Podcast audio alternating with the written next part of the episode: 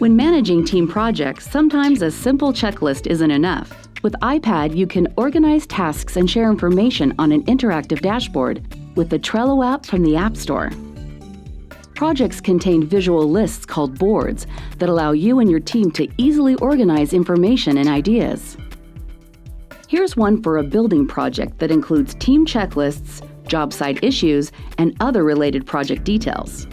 Let's start by adding two new team members so they can start collaborating on the project. Boards are built out with cards that contain text, images, attachments, and checklists. You can assign a due date to a card if it has a deadline. Assign it to a team member and they'll receive a notification.